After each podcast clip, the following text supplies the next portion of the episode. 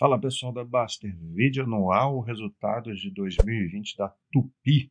É isso mesmo, esse vídeo está sendo gravado é, segundo semestre de 2021, mas como teve pedido de usuário, a gente atende o pedido e faz a análise, pediram aí uma análise anual, né?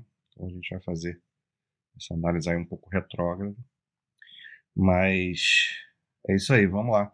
2020, o, é por que, que a Tupi é uma empresa que costumava ter as análises, mas por que, que não foi feito na época? É, a empresa caiu muito no ranking aí da Baster, né? A posição é, 70 e tantos hoje em dia.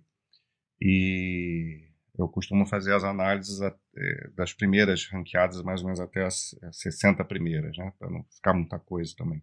Então não, não dá conta. E o problema é que muita gente faz, faz análise de curto prazo da empresa, né? Quando vai votar no ranking, não tem problema nenhum. Tá? Mas só para explicar essa situação, a gente tem que ter cuidado, principalmente porque a gente teve o ano de 2020 completamente atípico, com todos esses impactos aí que a gente já viu em praticamente todas as empresas, por conta da pandemia da Covid-19. E a empresa é, é, é de um setor que foi um dos mais afetados.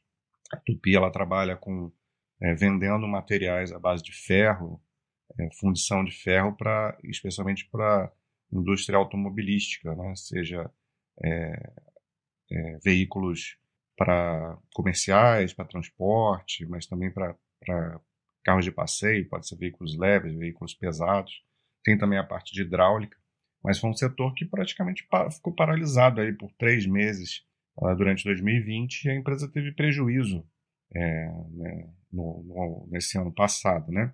Então, às vezes a gente acha que é uma empresa ruim é, e, e, não é, né? A Tupi já tem, tem muitos anos aí de bons resultados, então, só que é um setor que você tem que entender que é, pode sofrer em, em, situações específicas, né?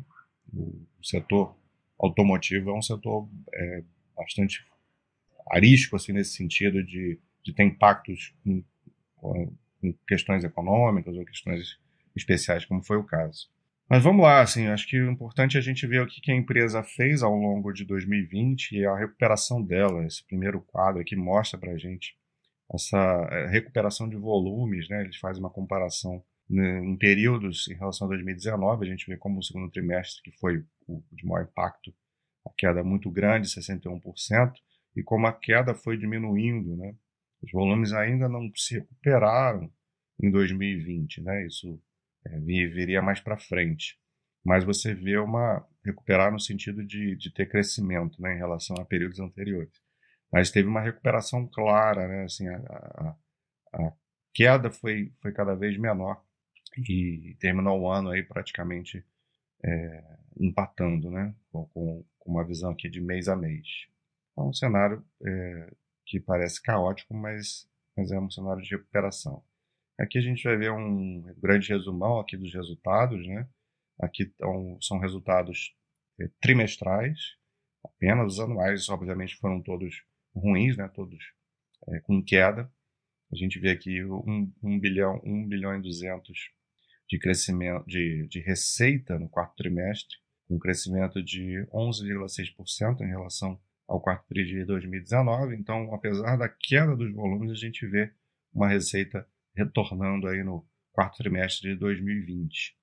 O, um lucro bruto de 217 milhões teve uma, um crescimento de, expressivo aí de 24,6%, com a margem bruta de 17 também ganhando aí é, praticamente dois, dois pontos percentuais.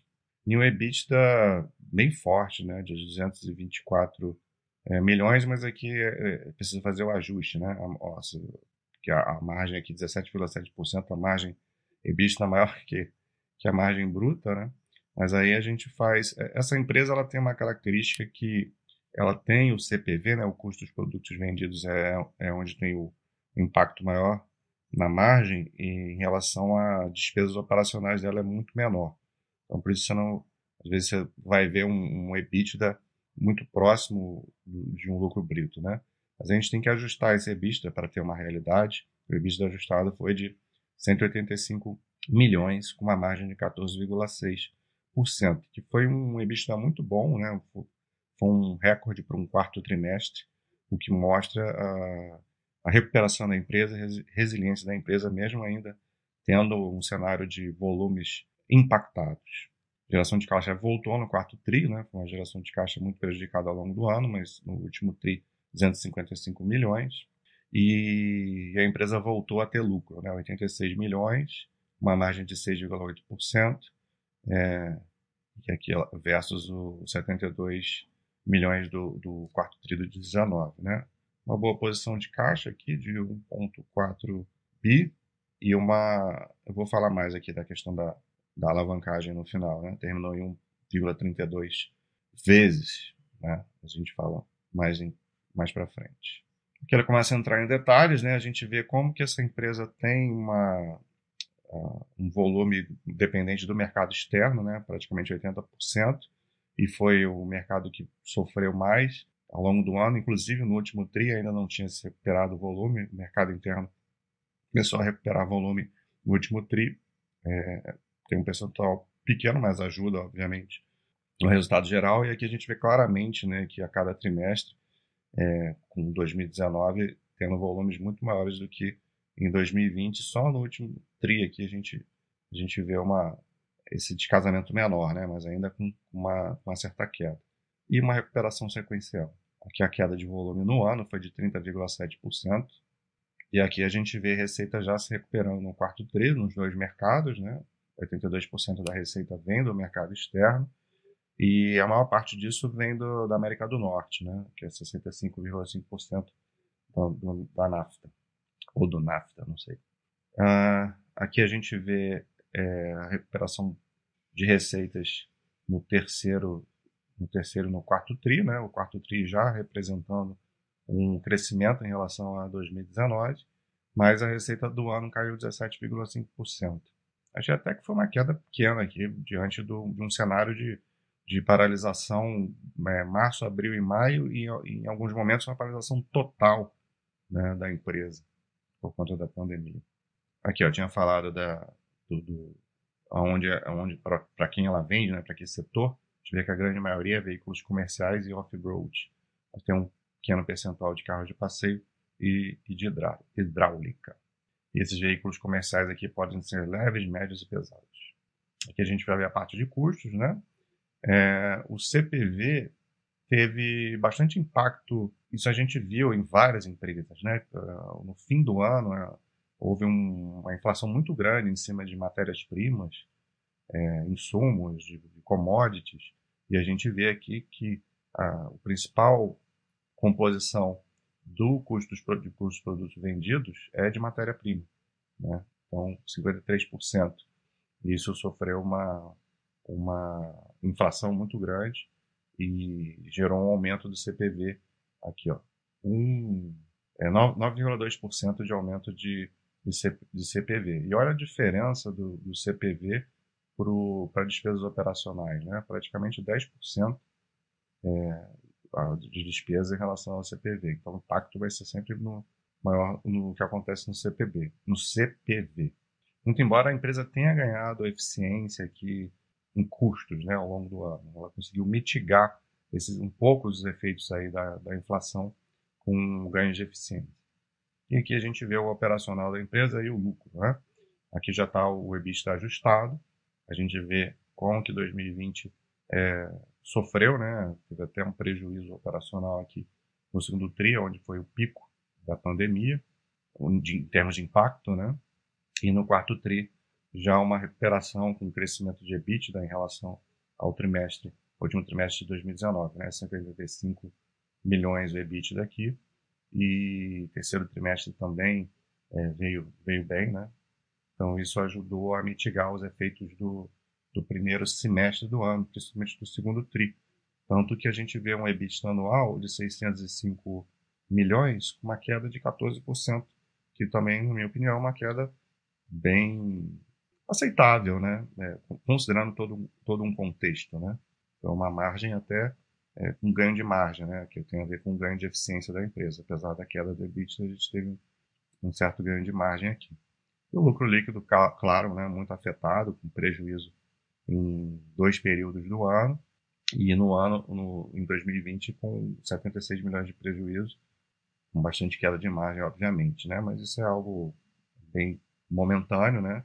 É só para dar um, como a gente já tem, né, resultado de 2021, é, o primeiro TRI de 21 ainda teve um pouco de prejuízo, menor, mas teve. E, mas o resultado do segundo TRI de 2021 já veio muito forte, já com, com recuperação. Então, é questão de, de do setor voltar é, relativamente a, a, uma normalidade para a empresa voltar a ter uma performance é, boa que, que costumou, costumou vinha, vinha tendo né, nos, últimos, nos últimos anos aí pré-pandemia. Esse resultado ajustado aqui teve, teve ajustes nos dois anos, é, teve muita questão relacionada a impairment e, e, teve outros aí, questão de créditos fiscais, que a gente também viu aí em várias empresas. Então, a gente tem que ajustar aí o resultado para ter uma realidade, uma normalização melhor é, desse resultado. Empresa deu uma segurada nos investimentos para poupar caixa, né? É, você vê uma queda bem grande aqui, no, no trimestre.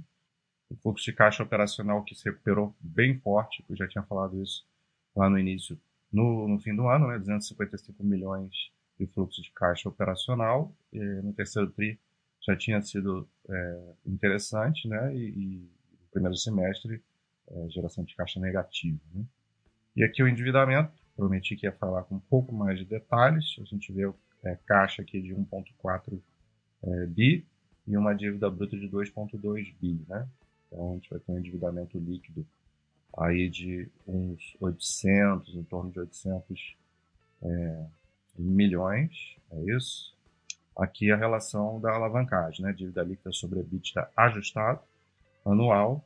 A gente vê uma recuperação ao longo do ano, né? Chegou a um pico lá de 2,65 vezes que é uma alavancagem que a empresa não costuma operar, mas diante de, todo o cenário com queda abrupta do, do EBITDA, é, isso não tinha como ser diferente, mas você vê uma recuperação aí agora em valores que a empresa costumava praticar ao longo de 2019, né? Então, uma alavancagem moderada e tranquila, saudável, né? Para como a empresa é tocada, né? Com a sua geração de caixa, 1,32 vezes, bem tranquilo. Então é isso, é um resultado que precisa ser contextualizado, né? Acho que a empresa fez o seu dever de casa de mitigar os impactos e se preparou para esse novo cenário, tanto que a gente já vê atualmente a empresa voltando a performar de uma maneira é, melhor, né? Então é ter calma, né? Para todas as empresas, tudo com, com relação a investimento, a gente tem que ter calma. Existem cenários que vão surgir adversos, isso é normal, e às vezes esse cenário pode durar até bastante tempo. Então a gente tem que estar sempre com pensamento de longo prazo, entender a empresa, entender o que ela faz e como ela reage às situações adversas. Um abraço.